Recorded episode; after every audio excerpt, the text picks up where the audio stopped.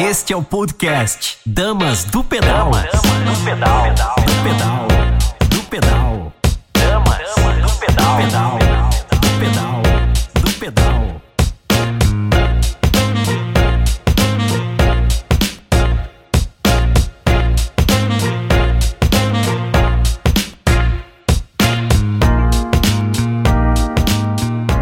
Bom dia, eu sou Tiara Namundim e esse é mais um Dama do Pedal, um programa feito por apaixonados pelo ciclismo, para apaixonados pelo ciclismo e para você que vai se apaixonar e se inspirar aqui com a gente.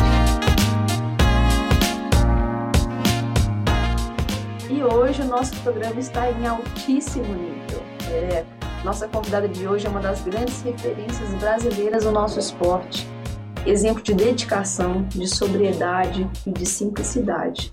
Escreve e escreveu na história do nosso esporte, do nosso país, com a sua pilotagem elegante, precisa e focada.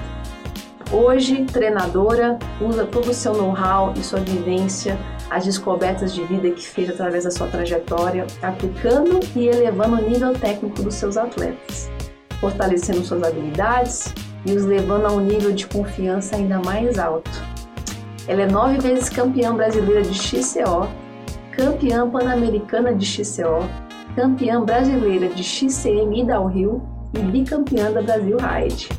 Treinadora de MTB e ciclismo e apelidada carinhosamente por Mrs. Feliz, é, porque ela está sempre com esse sorriso no rosto. Seja muito bem-vinda, Adriana Nascimento. Obrigada, obrigada pela oportunidade de estar aqui com vocês, conversando um pouco sobre mountain bike, ciclismo e a bicicleta em geral. Ah, é uma honra nossa, com certeza, vamos aprender muito hoje. Eu quero aproveitar esse momento para já agradecer nossos parceiros, as pessoas que fazem parte e que se engajam no nosso esporte, a CSJ Sistemas, uma empresa que atua em inovação tecnológica do nosso querido amigo Jesus, a Escudeira Odontologia, que é uma clínica odontológica especializada no seu sorriso, do Rubim e da Ana Paula Escudeiro, HRP Exercise Physiology do Daniel de Souza, que é uma clínica registrada em exercício fisiológico. Ele que é o único da América do Sul com a certificação mais alta da ACSM, que é o Colégio Americano da Medicina do Esporte. E os nossos queridos parceiros da Vita Gráfica, do Bruno Marangoni, a Zimmer Assessoria Esportiva do nosso Natan, a Challenge Training da Nicole Debon, o Juninho Biker e radialista, que ele cuida dos nossos podcasts no Spotify, no Apple Podcast. A IDM Audiovisual e o Alemácio, que cuidam da Dica da Dama. A Web TV Querida, do nosso, mediada pelo nosso amigo querido Ricardo. E o nosso produtor, Dudu Marino, que faz falta aqui com a gente hoje. A vocês o nosso carinho, nosso agradecimento por estarem juntos com a gente para fortalecer nosso esporte e inspirar pessoas. Agora, antes de falar com a nossa convidada, é aquele momento do nosso comentador de ciclismo internacional, seu Ari, falando um pouquinho da temporada competitiva dos, das grandes provas e sobre a possibilidade de uma nova parada no esporte, porque alguns países podem estar entrando de novo em lockdown. Seu Ari, conta pra gente um pouquinho do ciclismo internacional. Bom dia, galera do Dama do Pedal. Bom dia, Tchela. A temporada 2020 é uma temporada de surpresas, né? Porque houve uma interrupção é, ao final da Paris-Nice e foi encurtada para oito, oito etapas, se eu não me engano. Uma etapa a menos. Então, desde aquela época se fala se falava, né? Num Tour de France de duas velocidades, porque a maioria dos países proibiram atividades externas, né? decretaram lockdown e alguns poucos não. Então aqueles que puder, puderam treinar mais estariam em, em melhores condições. E que haveriam surpresas, desde aquela época foi falado. Então, aqui no Brasil, a turma está dizendo que, né, que o Pogacar venceu lá a vigésima etapa porque pedalou sem referência, isso aí não é verdade. A parte fundamental ele pedalou com referência assim, que eram os 30 km iniciais. Ele utilizou um power meter, um medidor de potência é, stages. O medidor de potência, o power meter, é a melhor ferramenta para o ciclismo de estrada. É verdade que é caro, mas indiscutivelmente a melhor ferramenta. Como toda ferramenta, precisa saber usar, né? Não sabe usar, não adianta.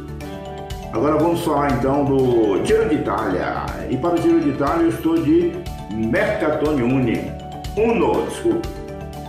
Do grande Il Campione Scalatore Italiano Marco Pantani. E lá no Giro de Itália, o surpreendentemente o jovem português João Almeida da IF Pro Cycling lidera. E no sprint, o domínio total e indiscutível de Arnaud Demar. Não há adversários para o sprinter francês e já completou 13 vitórias na temporada e 3 no Giro de Itália 2020. Até a próxima, meus amigos. Até a próxima, Tcherna. Tcherna, mais uma vez, muito obrigado. Grazie. Bye. Aí, seu Ari. Um grande abraço para você também. Uma boa semana, seu Ari. Seu Ari que também é um grande ciclista, é, para quem não sabe, ele faz todos os dias as suas pedaladas aí no auge da sua idade. Super atleta, seu Ari. Um beijo para você. E por falar em grandes campeões que nos inspiram, né? Hoje a gente está aqui com a Adriana Nascimento, ela que é uma mulher incrível em cima da bicicleta e fora dela, é grandiosa e hoje acende essa grandeza em tantos outros atletas. Dri, não só como referência ao nosso esporte, mas como referência feminina, né? Nada melhor que trazê-la nesse mês de outubro para a gente costurar sua vivência, né? E inspirar aqui as mulheres também. Este é o podcast Damas do Pedal. Conta pra gente um pouquinho como que começou essa sua relação com a bike, né? Como que você descobriu, ou a bike te descobriu e você viu que aquilo ali fazia muito sentido na sua vida e que seria o caminho da sua história. Ah, bom, minha história com esporte começou muito cedo. Campos Jordão é uma cidade ótima, né, para praticar qualquer esporte menos os aquáticos. muito frio, muito frio. Aí, é, eu já praticava atletismo quando eu tive. A bicicleta era meio de transporte, tinha essa facilidade para escola, fazer tudo de bicicleta. E eu tive o primeiro contato com o mountain bike quando teve o lançamento de uma bicicleta da Caloi, em Campos do Jordão. E a minha avó tinha uma pousada, eu vivia lá com ela. E os atletas da Caloi, é, que estavam aqui para essa prova promocional e estavam treinando, iam almoçar na, na pousada da minha avó. Foi quando eu vi aquilo, eu falei, nossa, que coisa bonita essas bicicletas, esses atletas todos coloridos, né? E me apaixonei por aquilo, eu tinha 15 anos. E calhou de, justo naquela semana, minha avó me deu uma bicicleta, uma mountain bike. Veio um hóspede dos Estados Unidos com uma mountain bike ficou hospedado lá e ela trocou com ele as é, diárias da estadia dele pela bicicleta. Nada é por acaso, é, né? Muito legal isso, essa conjunção de fatores, né? uhum. né? E aí a equipe da Caloi me viu com a bicicleta e falou, então vem na corrida, né? Eu não fazia a menor ideia como era. Me falaram onde era, me emprestaram um capacete, uma luva e me deram inscrição. E lá fui eu. Não, no dia da corrida, nem com esse circuito, não sabia nada. Foi tudo surpresa. Uhum. E ali começou a minha história. E a evolução foi muito rápida, porque uhum. eu já uhum. tinha um preparo físico muito bom da, das corridas. Eu estava treinando para correção silvestre. E aí minha ascensão foi bem rápida. Nessa prova eu já fiquei em terceiro lugar. Olha só e sem saber nada. Fui entender na hora o que era. Tomei um susto na primeira descida. Pior que até melhor não saber nada. É, eu acho que... Onde você... Mas porque a gente vai muito aberta, disponível, né? Sim. Sem expectativa, né? Sem expectativa e aquela curiosidade, né? A vontade de fazer aquilo era muito grande, então me joguei mesmo. E ali começou, e foi muito rápido. No ano seguinte, eu já era atleta profissional a equipe da Calói me contratou e começou a minha carreira foi bem rápido mesmo. Nossa, que legal. É interessante como a nossa geração teve essa coisa da bike como meio de transporte, né? Então a gente sempre, mesmo não praticando de forma às vezes competitiva, a gente sempre teve essa relação muito forte com a bicicleta, né? E aqui em São José também era uma forma de nos levar, né? De transitar, era tranquilo, a gente ia para a escola, depois saía para algum lugar, ah, vamos andar de bike. Isso sempre fez parte da nossa história, né? Por isso que eu acho que até essa pandemia está resgatando isso na nossa geração, quem estava parado, né? Sim, porque a bicicleta, na maioria das pessoas, entrou na vida é, da nossa geração como um brinquedo, né? Um brinquedo, aquilo que a gente ficava o dia inteiro andando para lá uhum. e para cá e acabava sendo o transporte também, porque era viável, né? Sim. É, então, é, realmente, é, quando você, por exemplo, não está fazendo, nem, praticando nenhum esporte e resolve fazer alguma coisa, a bicicleta ela te remete a isso, né? Essa sensação boa da liberdade, alguma coisa gostosa lá da infância. Então é um esporte que realmente está atraindo muitas pessoas por isso, por essa lembrança boa de quem já praticou lá atrás. Exato. E você viveu vários momentos né, do, do ciclismo que ele teve um, uma evolução, né? Você pegou esse processo evolutivo muito forte do ciclismo, então você pegou muito também dos equipamentos, né? Essa mudança você começou no momento que a bike ainda não tinha muito recurso para se adaptar à, à trilha, a, aos percursos que tem, e hoje a gente tem equipamentos de altíssimo nível, né? Você acha que a pilotagem com isso, né? Isso a gente fala do ciclista raiz, brinca, né? Você acha que o atleta hoje, ele por causa do equipamento, ele melhorou a pilotagem ou ao contrário? O equipamento trouxe tanta facilidade que a pilotagem ela não é tão tão na raça, tão técnica como era antes. É, as pessoas dão muito crédito ao equipamento, né? Uhum. Realmente, hoje é, uma bicicleta, uma full suspension ajuda muito mais do que lá no início, quando comecei com uma bicicleta que não tinha nem suspensão dianteira, não tinha uhum. nada. Ou as primeiras que vieram eram bem assim ineficientes, né? Não tem a tecnologia que tem hoje, a eficiência. Então as pessoas hoje dão muito crédito ao equipamento, mas não é a pessoa que tem que desenvolver suas habilidades uhum. para ter a técnica, né? Por mais que o equipamento ajude, ele não faz nada sozinho. Exato. Então, a gente às vezes, cada vez que quer pegar uma bike melhor para facilitar, mas a gente também tem que perceber que é a pecinha que está ali em cima que tem que realmente fazer o trabalho, né? E essa consciência corporal de se tornar um só ser, né? Você é a bicicleta, acho que faz total diferença, né? Para você conseguir fazer os movimentos precisos, né? Que cada local necessita, né? Sim, aí é desenvolver as habilidades, né? E a primeira habilidade que a gente precisa desenvolver para dominar a técnica da bicicleta é justamente posicionamento e equilíbrio. É como você se posiciona sobre a bicicleta em determinadas uhum. situações, subida, descida, numa curva, e para manter o equilíbrio e ficar estável sobre a bicicleta. Uhum. Então é muito isso, né? Você fala de se tornar Sim. uma coisa só, né? Sim, você tem que se integrar com o seu uhum. equipamento, né? Dominar, né? Tem habilidade dos controles mecânicos, né? Uhum. Frenagem, troca de marcha, cadência. Mas é isso mesmo, é você com o seu equipamento uma coisa só. É. Você, no começo, assim, quais foram os seus maiores desafios? Foi mais técnico ou foi mais em relação a, a melhorar a parte de resistência? Qual sempre foi o seu maior foco, assim, nos seus treinos para você se sentir, para você conseguir estar tá competitivo ali com as meninas de elite, assim? Qual era a sua maior dificuldade? A, era, a maior dificuldade era conseguir conhecimento para desenvolver todo o meu potencial, né? Isso era que a gente não tinha informação, uhum. né? Então, a parte física, eu treinava muito, uhum. mas sempre errando, acertando, errando muito, acertando um pouco. Então, é... Mas por tentativa e não porque tinha alguma boa orientação, né? Do que, é, que tinha então, que o que mais faltava era isso, orientação para fazer, porque realmente a parte física, já comecei muito bem, porque eu já tinha uma base de esporte desde criança, uhum. do atletismo. A parte técnica, fui aprendendo na raça, né? Indo atrás dos meninos, fazendo. E era uma coisa interessante porque, por mais que eu não dominasse a técnica, eu observava muito. Então, andava com os meninos, se eles caíam, ou caiu, já observava por que caiu, né? Não vou fazer igual que ele fez. eu não vou me jogar ali uhum. igual ele fez. Então, essa parte de pegando a técnica foi bem natural e, assim, muito consciente da minha parte de observar os outros. Então, é, é. Não como hoje que você procura um instrutor de técnica, você tem um caminho mais curto e mais seguro para uhum. seguir. Mas eu não, não acho que isso foi uma grande dificuldade na minha vida. Foi mais isso de ter tudo e não saber como usar direito, né? Principalmente a parte de desenvolvimento físico, a parte de força. Uhum. Errava muito, ficava muito gripada antes das provas, essas coisas de sempre fazer a mais. Sim.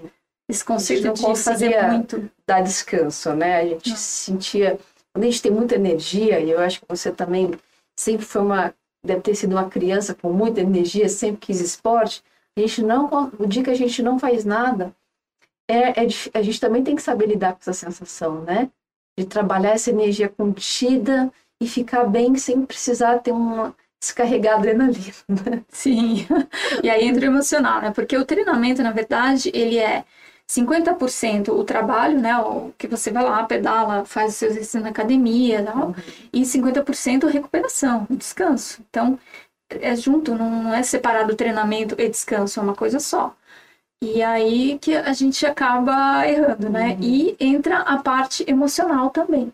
Porque aí você tem esse negócio de descarregar energia e é, os seus sentimentos, as outras coisas da sua vida, uhum. né, que estão ali relacionadas. E às vezes as pessoas descarregam nisso, fala, eu tenho que pedalar, né, eu preciso pedalar, mas às vezes naquele dia você não precisa fazer todo aquele esforço. Né? Então, precisaria de um pouquinho mais de recuperação.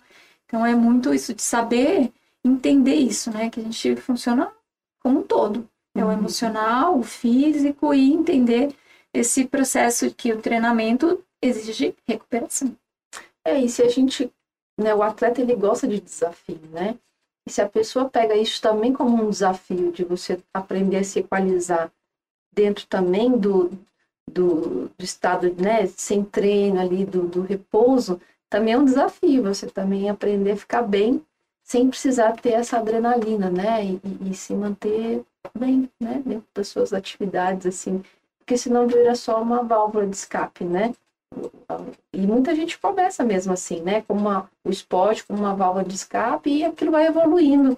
Você vai se apaixonando, se conhecendo, e a sua relação com a bicicleta e com você mesmo vai mudando também. Né? Você deve conhecer muitos atletas dentro dessa trajetória, né? Muitos alunos. Muitas, muitas pessoas, muitos atletas que estão aí hoje, que uhum. desde o início, e os meus alunos, né, da assessoria, que tem pessoas que eu já acompanho há 16 anos.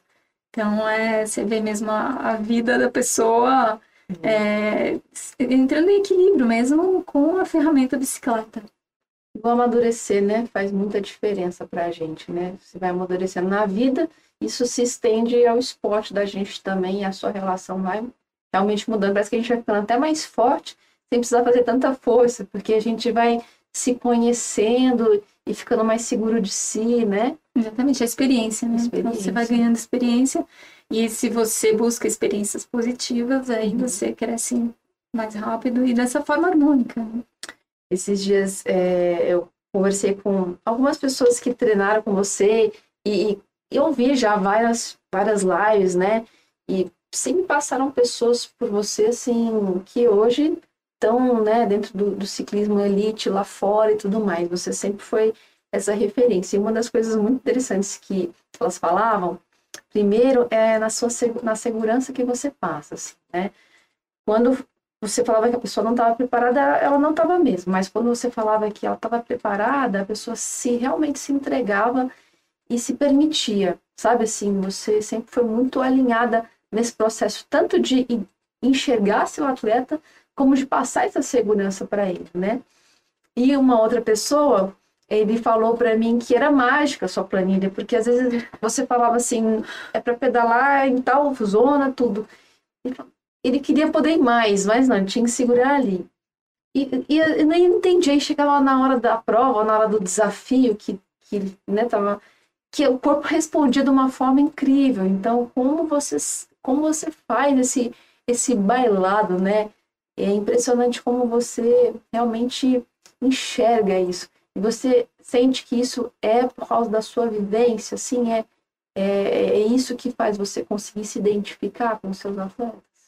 Sim, tem muita experiência, né? uhum. né? E a parte de estudar, né? Então, eu consegui aliar a minha experiência como atleta com a parte acadêmica e científica uhum. da Adriana, que foi estudar, professora de educação física, até hoje estuda uhum. muito para conseguir passar isso para os alunos, né? Porque meu aluno ele quer fazer mais, mas fisiologicamente eu sei que se ele fizer mais, ele vai dar um passo atrás, né? Uhum. Ele vai chegar cansado lá no objetivo É. dele. Então, é, eu tento dar na medida certinha Uhum. para que ele alcance o resultado que ele quer. E sabendo quem é ele, né? Eu não posso dar. É, cada um tem É. a sua medida. E também entendendo essa parte do, do emocional das pessoas, né? Essa pessoa que eu falei, vai lá que você está preparada, ela precisava ouvir isso. Tem pessoas que não precisam, já sabem, né? Durante Uhum. o processo do treinamento, ela ganhou essa autoconfiança, ela não precisa desse algo a mais de eu falar, né? Uhum. Então é muito sutil isso, e é de cada pessoa. O treinador ele tem que entender realmente cada pessoa de um jeito e sempre olhá-la como um todo.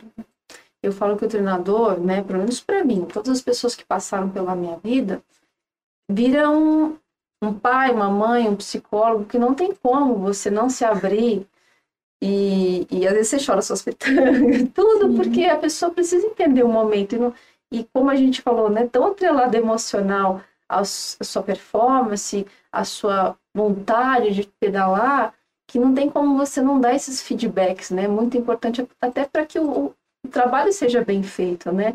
Então eu, imagino que você, é isso, falou que tem pessoas que você acompanha, 16 anos, é, é muita vivência, torna-se um dos nossos melhores amigos, assim, né? Porque a gente tem que aceitar de se expor e se abrir para ser compreendido e, e para funcionar, né? Você percebe, assim, né? A mulher ela tem um bailado, falando um pouquinho da mulher né? hormonal, digamos, né? A gente tem todo esse bailado mensal. É, é mais desafiador treinar uma mulher e um homem? Eu sei que são diferentes, né? Mas você sente essa diferença de como treinar uma mulher e um homem? Tem a questão individual do ser humano, mas você sente essa diferença? Sim, tem diferença. É, a mulher é bem mais complexa, bem mais complexa. Do ponto de vista emocional, principalmente, é muito também o lado cultural, né? O que, nos, o que a gente traz de bagagem cultural também, essa coisa da mulher hoje em sociedade mudou bastante. Mas eu peguei um tempo mais complicado. As primeiras meninas que vieram treinar comigo, realmente era bem mais complexo. E não adiantava, tinha mesmo que saber lidar com as meninas e com os homens. São coisas bem diferentes. É, é, eu fico, né, sempre me questionando e para evoluir mesmo como pessoa, né? Por que que às vezes quando eu tô treinando com homem eu me sinto de um jeito e quando tem outras mulheres eu me sinto de outro, né? E, e eu vi um, um outro, uma outra live sua, até comentei com a minha mãe isso, falei, mãe, olha que incrível, assim, que antes de você começar um training camp, que seriam só mulheres, você já, assim, afastou todas essas coisas que poderiam interferir no processo. Ó, nós vamos fazer isso, isso aqui, aqui não tem espaço para esse tipo de coisa, para funcionar e para ter um bom resultado, né? Então, como é importante isso, porque é, é muito difícil para a mulher, assim, a gente acha que se cobra muito, eu vejo que a competitivi- competitividade masculina de um jeito e a feminina de outro, né? É, coisa bem diferente. As mulheres, quando elas vão treinando num grupo só com homem, tá ali na roda do homem e tal, ela não se compara com o homem. Agora, quando você coloca um grupo só de mulheres, uma fica se comparando com a outra. E isso é uma coisa negativa, eu Uhum. acho que assim, é, é você desse ponto de vista de ficar se comparando e achando que você faz menos, ah, eu tenho que fazer o que ela faz. Não, você é você e busca, assim, não, não se comparar, mas observar o que essas outras meninas trazem para você, né? É, o que elas fazem, é, como elas reagem a determinada situação, será que é, eu- é, isso acontece comigo também? Por que, que acontece com ela? É, isso seria uma forma positiva de, é, de extrair, né? isso, De Sim. estar num grupo feminino. Mas ficar comparando, ai, o que ela tem, ai, o que ela faz, ela é mais bonita, a roupa dela, não sei o que. Isso acaba que tira a, a- sua, sua atenção do que realmente importa, né? Da, Do quão rica pode ser a convivência com as meninas. É, é uma competitividade diferente, né? An- Antigamente era considerado ruim ser competitivo, mas o atleta ele precisa disso de, de uma dosagem, né, cuidadosa para inclusive se colocar mais acima, né? E aí eu tava vendo, né, você vê um grupo de WhatsApp, né, de bike, um pega o com do outro e zoa, ah, peguei seu com, ah, o outro fala, eu vou pegar de novo. E eu fiquei pensando, né? Eu nunca vi uma gozação desse tipo feminina, porque a gente ainda leva muito pro lado pessoal, né? Isso. Então, se eu der uma gozada na cara da outra, peguei seu com, aquilo vai ferir de um jeito que é muito delicado isso, né? Então tem que ter muito tato, porque a gente ainda leva muito pro lado pessoal, não consegue. E a gente às vezes acha que a, a gente é aquilo dali. Se a gente ganha, a gente é boa, se a gente perde, a gente é ruim. Não, é só seu sua performance numa coisa dentro da sua vida, né? E não que você inteira aquilo dali só, né? Exatamente. A, a competição, o esporte é como sai da vida, né? Uhum. Você tá ali e você vai competir entre os homens, eles vão lá e disputam e competem, não sei o que, acabou a corrida, acabou. É. Aí o foco já é outra coisa. É, como uma clínica de técnica, eu, muitos anos atrás, eu fui fazer só para as meninas. Hum. Aí, já antes, já enviei um e-mail, né? Claro que a gente enviava um e-mail falando, meninas, a gente vai se reunir para fazer essa clínica mas eu quero que vocês, é, quando estiverem lá fazendo a atividade que eu propor, ou, praticando a técnica na trilha, que vocês se concentrem no que vocês estão falando, e nem, não quem está ao redor de vocês, uhum. o que vai pensar, se está te olhando, ah, eu não sei fazer, a outra sabe, para se desvincular disso. Porque se você não coloca a sua atenção, se concentra exatamente no que você está fazendo em cima da bicicleta, em se posicionar, em olhar onde vai passar, você fica preocupado com qualquer outra coisa no seu entorno, você já não consegue fazer. Que a mágica da bike é essa, é você realmente conseguir se desligar e concentrar numa brincadeira, né? Porque ali, na hora que você começa a ter esse domínio, vai ficando delicioso, né? Eu até falei quando antes de eu ir para mountain bike, eu sempre fiz muito speed e, e aquilo, amo speed. Mas aí comecei a curtir umas provas de, de mountain bike, aí quando eu fui fazer o Gran Fundo, com 160 km só levando chuva, só sobe, desce, sobe, perdeu aquela coisa assim, né? Você tem que ficar ali no pelotão, que também tem o seu valor, mas cadê a diversão, né? É. é, muito divertido, né? E é o que eu sempre falo do mountain bike mais técnico, a trilha técnica, porque quanto mais técnica, mais diversão. Porque é, quando você está numa trilha que realmente te exige muita habilidade técnica, você não consegue pensar em mais nada. Você se concentra exatamente no que você tem que fazer ali. Senão uhum. você não fica em cima da bicicleta.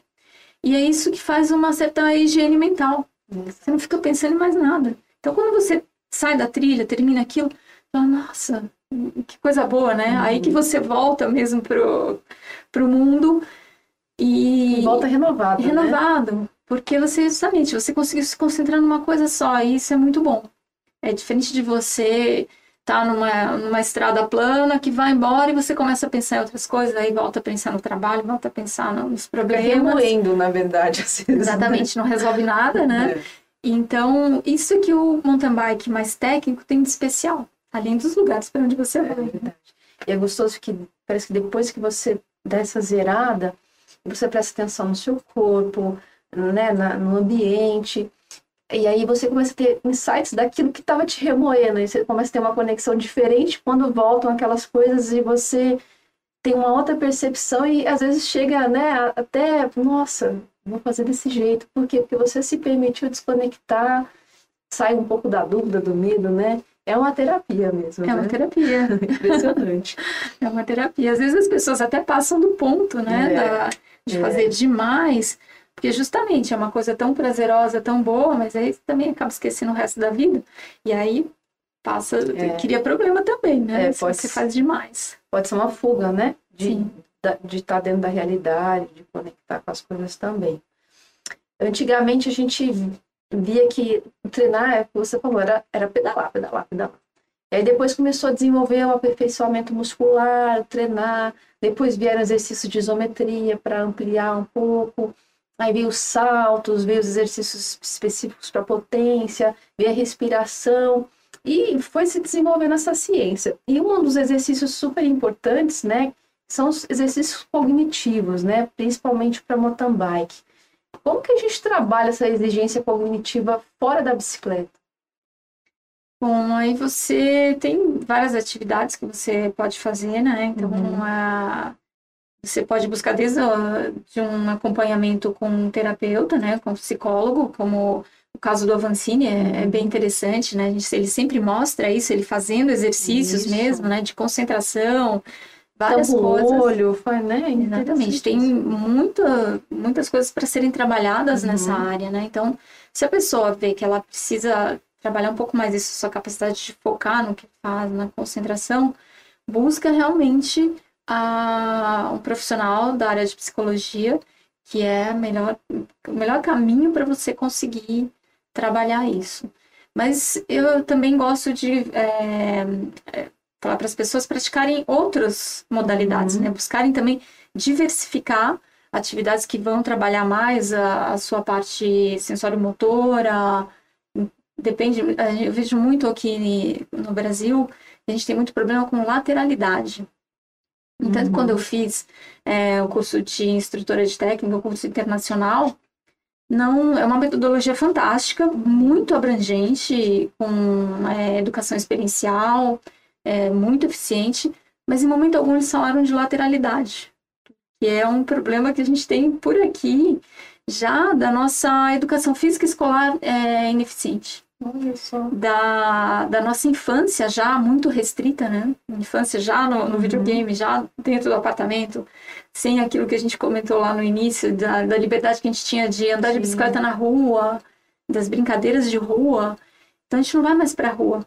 E aí já começa a ter essas dificuldades nessa parte de parte motora, lateralidade. Então, é, buscar outras atividades também que possam complementar isso se você perceber que você está tendo muita dificuldade com alguma coisa.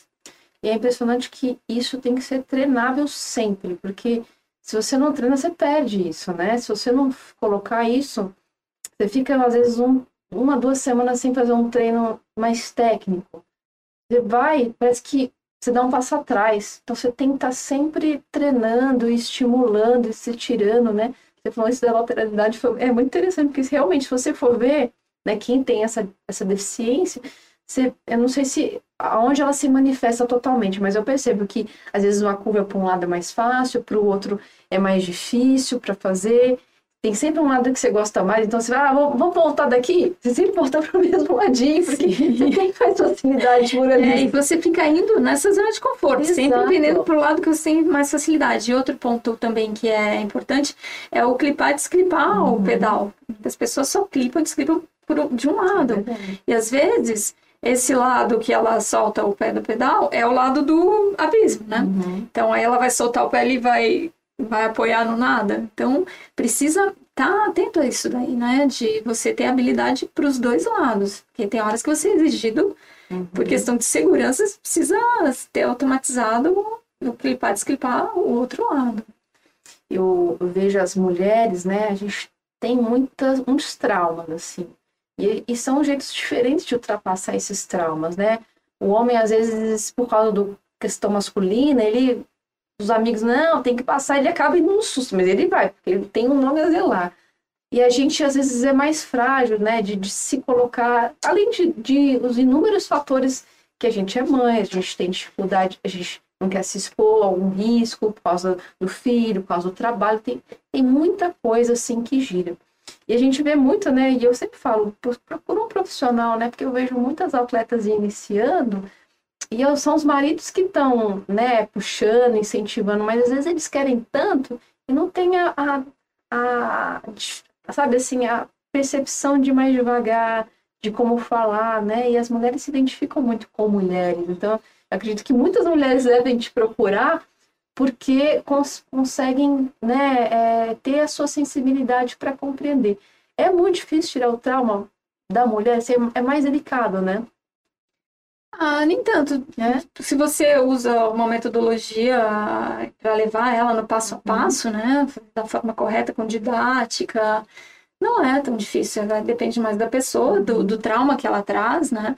Mas as pessoas aprendem de forma diferente, né? Tem aquele que é, precisa observar, observar bastante para eu tenho que explicar e eu tenho que demonstrar, ela precisa me observar, eu demonstro várias vezes. Outras pessoas elas já aprendem fazendo. Eu mal expliquei uma coisa, eu tenho que tomar muito cuidado, porque esse que é o perigoso, porque ele já sai fazendo, Uhum. já sai Se se joga. jogando. Uhum.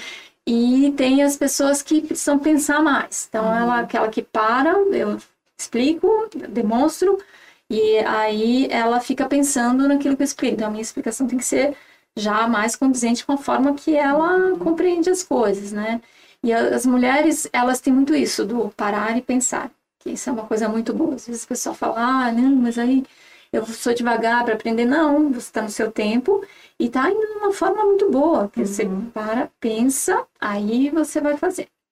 É melhor ir construindo devagarzinho, né? Estruturando essa fé, essa competência, né? Do que você se pôr um risco e depois voltar atrás, né? Exatamente. Então, não tem muito isso, ah, a mulher tem dificuldade, os traumas. Sim, ela vem com trauma porque começou já de uma forma que não respeitou o processo de aprendizado, né? É, geralmente, assim, quem vai com o marido, namorado, começa assim, ele, ele sabe mostrar como faz, mas ele não sabe te ensinar A como didática, faz. né? Isso é muito diferente. Uhum. E Com muitas os vezes homens ele- também, é, assim, eu, eu ensino muitos homens. Sim. E é a mesma coisa. E muitas vezes ele não sabe a técnica, ele sabe fazer, mas ele não sabe exatamente qual que é a técnica aplicada ali. Ele sabe Exatamente. fazer, então ele não tem, além de não ter didática, ele não sabe tecnicamente construir aquilo para fazer, para levar a pessoa a ultrapassar, né? É, ele não sabe, ele sabe, ele está fazendo, mas ele Uhum. não sabe como ele está fazendo, por que aquilo é daquela forma, né? Então é isso. Não uma metodologia bem que vai Uhum. te ensinar com segurança, você vai aprender o que é aquilo, por que fazer aquilo e como fazer aquilo. Esses dias eu também estava vendo você falando que você nunca se fraturou, né? Você e assim, eu pedalo há muito menos tempo, eu já tenho mais de seis fraturas de queda, né?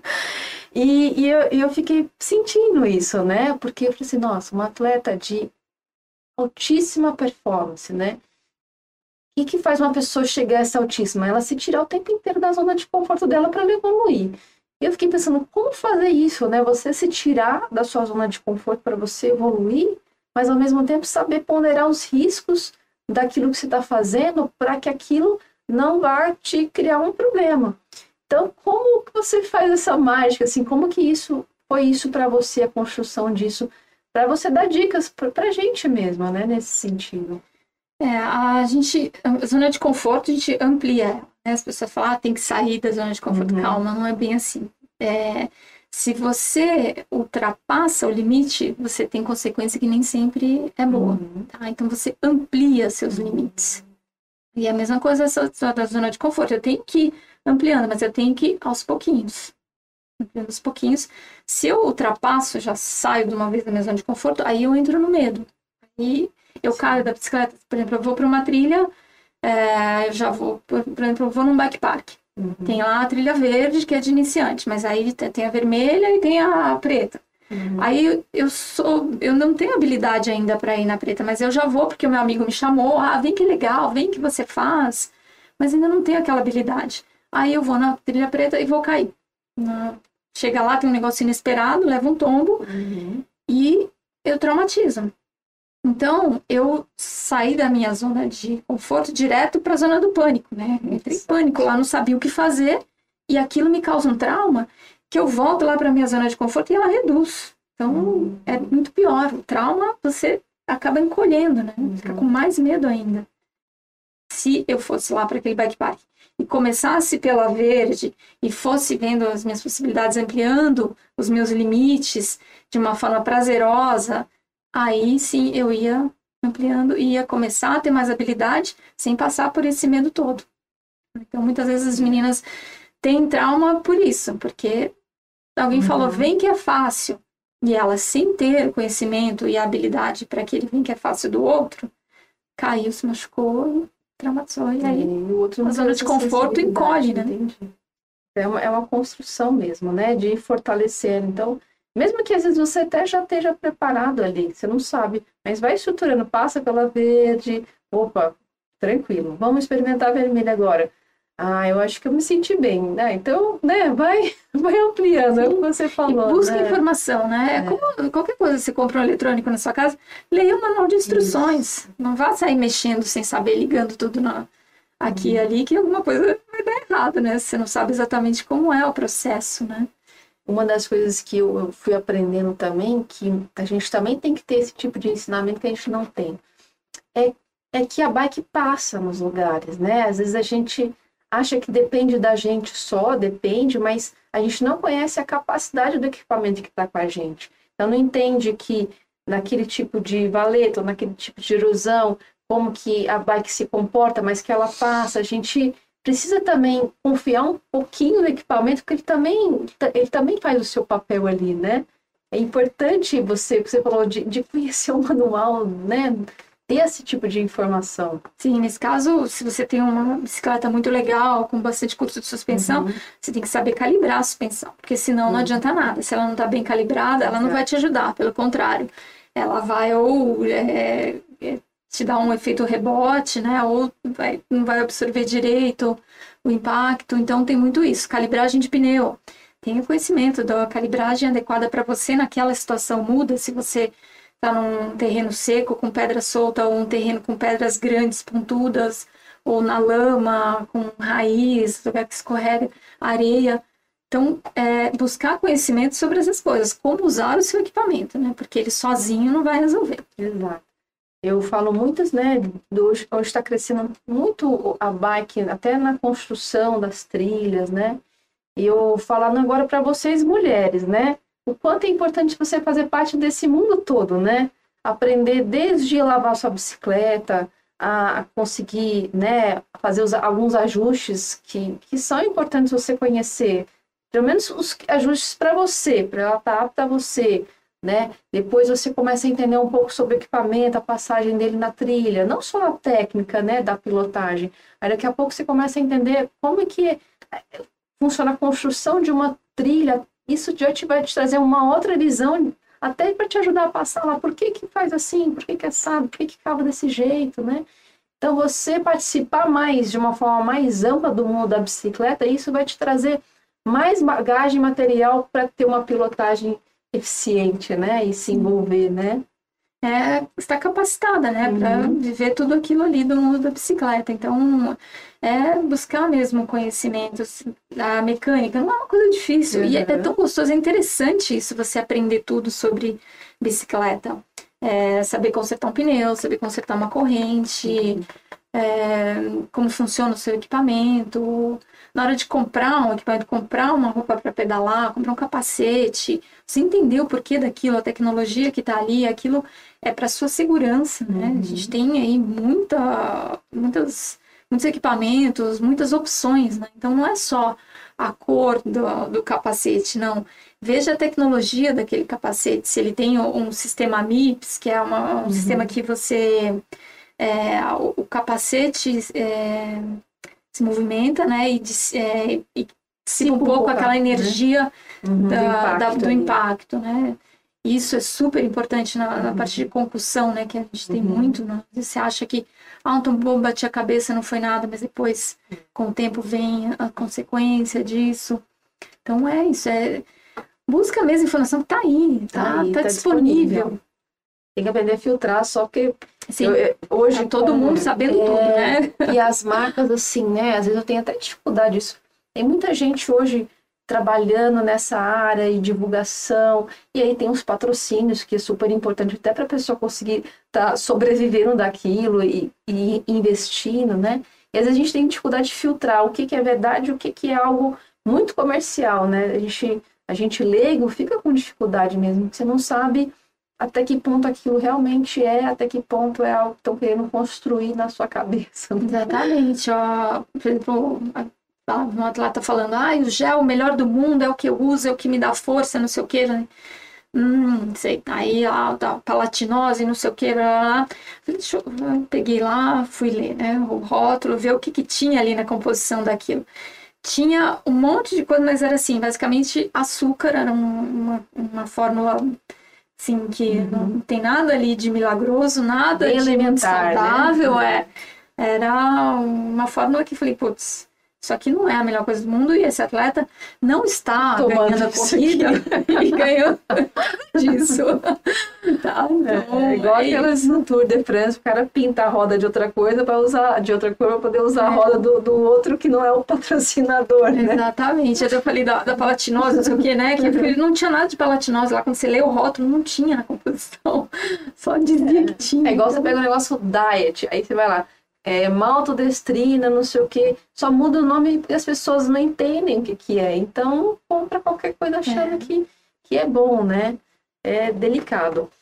Vocês estavam de equipamento, né? Até importante, eu vejo que esse mercado das coisas, né, OEM cresce muito também porque é mais acessível também, traz beleza, né? Mas o próprio capacete, né? Eu já quebrei muito capacete em queda.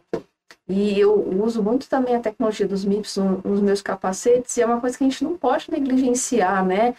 Tanto tem data de validade, tem como você cuidar, ficar deixando um capacete no carro, no sol quente, pega tó- sol, aquele sol quente todo dia, 40, 50 graus.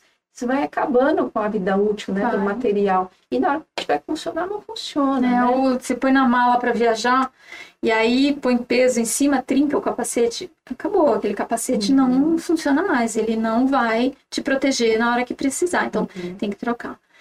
Capacete, é, o equipamento de proteção é, não economiza, porque assim, o capacete você compra outra, sua cabeça você não compra outra. Exato. A gente estava falando de equipamento e me veio muito hoje, né, com a tecnologia, crescente uso dos medidores de potência, né, é, que eu acho que me trouxe, traz para muitas pessoas realmente uma mudança, assim.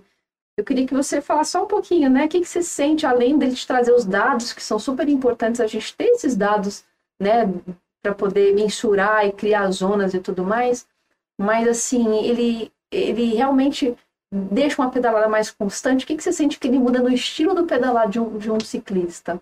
Ele deixa o seu pedal mais eficiente, né? Você tem dados para analisar essa eficiência e no momento que você está pedalando é um parâmetro real, eficiente, né? A, por exemplo, seguir a frequência cardíaca, sim, muito usado e eu peço para os atletas, meus alunos que usam sempre usarem os dois parâmetros, nunca um só.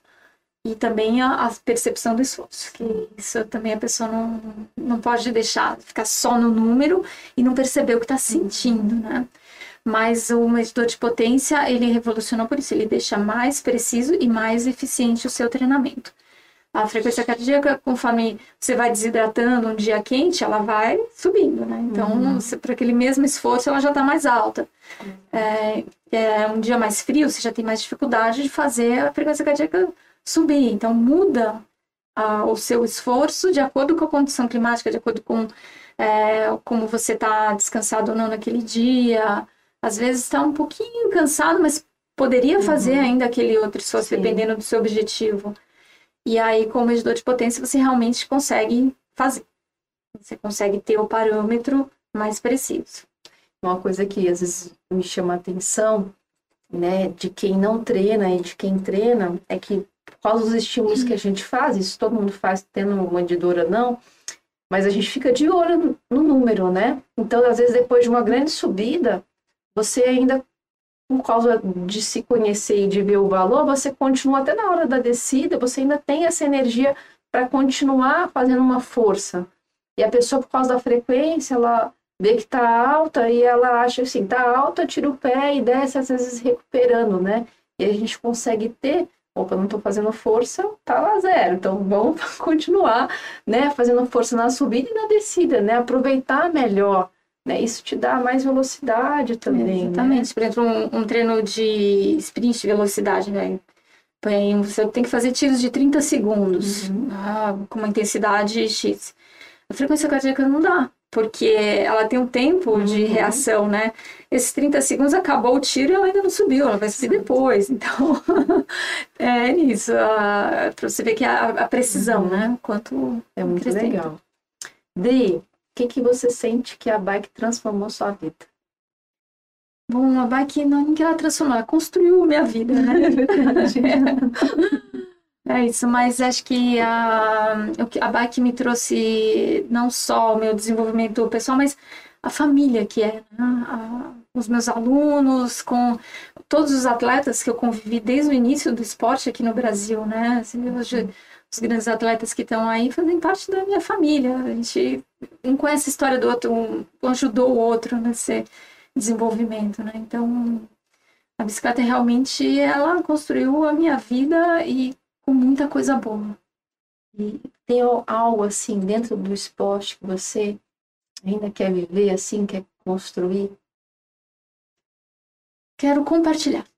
É isso, não é nem bem construir, compartilhar o que eu passei lá atrás. Uhum. Eu quero evitar que os atletas de hoje, ou até mesmo os entusiastas, as pessoas que estão começando no esporte, é, não passem por aquelas coisas ruins e que podem trazer problema para a saúde, tanto física quanto emocional. Então, eu quero realmente compartilhar, ter condições de passar adiante uh, conhecimento para que as pessoas aproveitem o máximo do esporte, o melhor do esporte.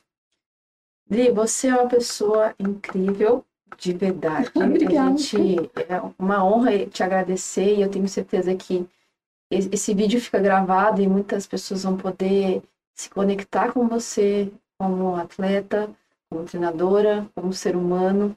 E é isso que você falou, do compartilhar, né? Eu acho que um, um atleta, né, uma pessoa, um ser humano bem alinhado, é, ele se coloca nesse sentido de querer compartilhar mesmo. E somos sortudos por ter você querendo compartilhar ah, toda essa sua história, sua vida e seus insights e sua, seus estudos com a gente. Então, te agradecer muito ter vindo aqui e a gente vai estar sempre torcendo, vibrando pelo seu sucesso como ser humano, de forma mais ampla. Obrigada, foi um prazer estar aqui falando com vocês no programa e falar para as meninas pedalem. É um mundo muito rico, né? Continuem pedalando, buscando informação e se ajudem. É, as meninas, é, os grupos femininos, né, como Damas do Pedal, é, são muito, muito positivos, porque realmente é, dão os parâmetros adequados para as mulheres. Né? Então, obrigada pela oportunidade de estar aqui. Um prazer, estou aí para quem quiser mais informação, quiser conversar, é só me procurar. Procura a Adri no Instagram, né, Adri? O Instagram é Adriana Nascimento, a mesma, né? Isso. E manda lá um direct para Adri para ter mais informação, de repente ir lá treinar Adri. Eu vou lá daqui uns dias fazer um training camp. É um prazer te E para fechar o programa hoje, mais uma dica do Fabão. Hoje ele traz uma dica diferente para gente, para falar de um dos nossos ídolos que nos inspirou ainda mais nas últimas semanas. Ele uniu mais ainda o nosso país em prol do nosso esporte e acendeu ainda mais a gente que nós somos um país grande, forte e estamos ali em desenvolvimento, em busca do nosso potencial, do nosso melhor. Fabão, quem que você trouxe hoje para a gente para trazer uma, uma dica de ouro? Bom dia, Tcherna! Bom dia, amigos e amigas do Damas do Pedal. Vamos lá? Mais um Dicas do Fabão. Recebi um vídeo motivacional essa semana que ele tem que ser compartilhado. Então, Dicas do Fabão hoje vai falar sobre motivação, vai falar sobre empenho, vai falar sobre capacidade de superação. Até que ponto você quer chegar? Até que ponto você faz o seu melhor? Tá bom? Então, hoje, Dicas do Fabão, junto com o Damas do Pedal, vai ser um vídeo aí do nosso campeão mundial aí, o Henrique Avancini. Tá bom? Valeu, Tcherna! Grande beijo para todo mundo aí, ótima semana e Segue lá, Damas do Pedal e Dicas do Fabão. Valeu!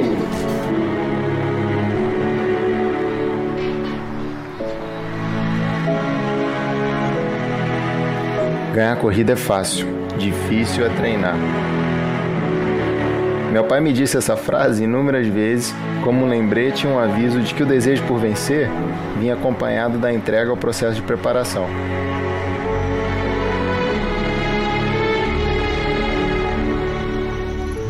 Ao longo dos anos, eu aprendi a abraçar minha preparação e desenvolvi um gosto especial por treinar.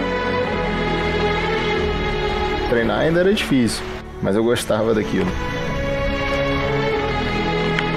Quando chegou a hora de treinar como os melhores, isso não foi um problema, mas também não foi o suficiente. Treinar tão duro quanto os grandes atletas não me fez pedalar como eles. A dedicação do atleta de alto rendimento, considerada extrema, não foi o bastante.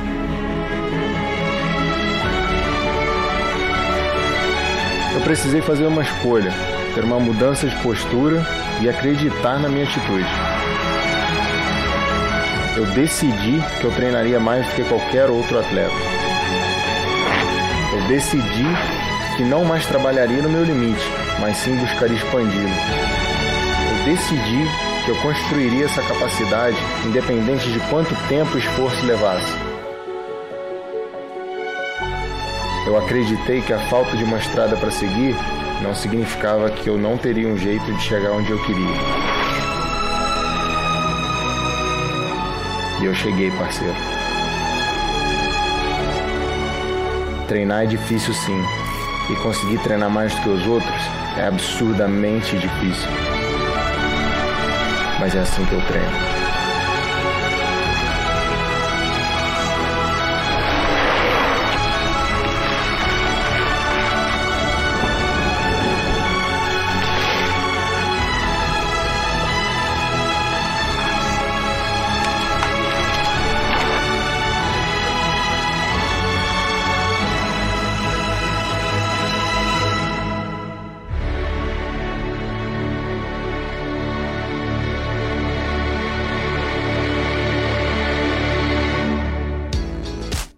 É isso aí, um grande inspirador no nosso país, assim como todos os outros que estão passando aqui. Não só são grandes atletas, mas pessoas que querem oferecer, compartilhar e fazer a diferença na sua própria vida e na vida das pessoas. Somos grandes admiradores de pessoas que levam assim o país a ser muito maior e a descobrir a sua grandiosidade. Uma boa semana para vocês, um grande beijo e até segunda que vem.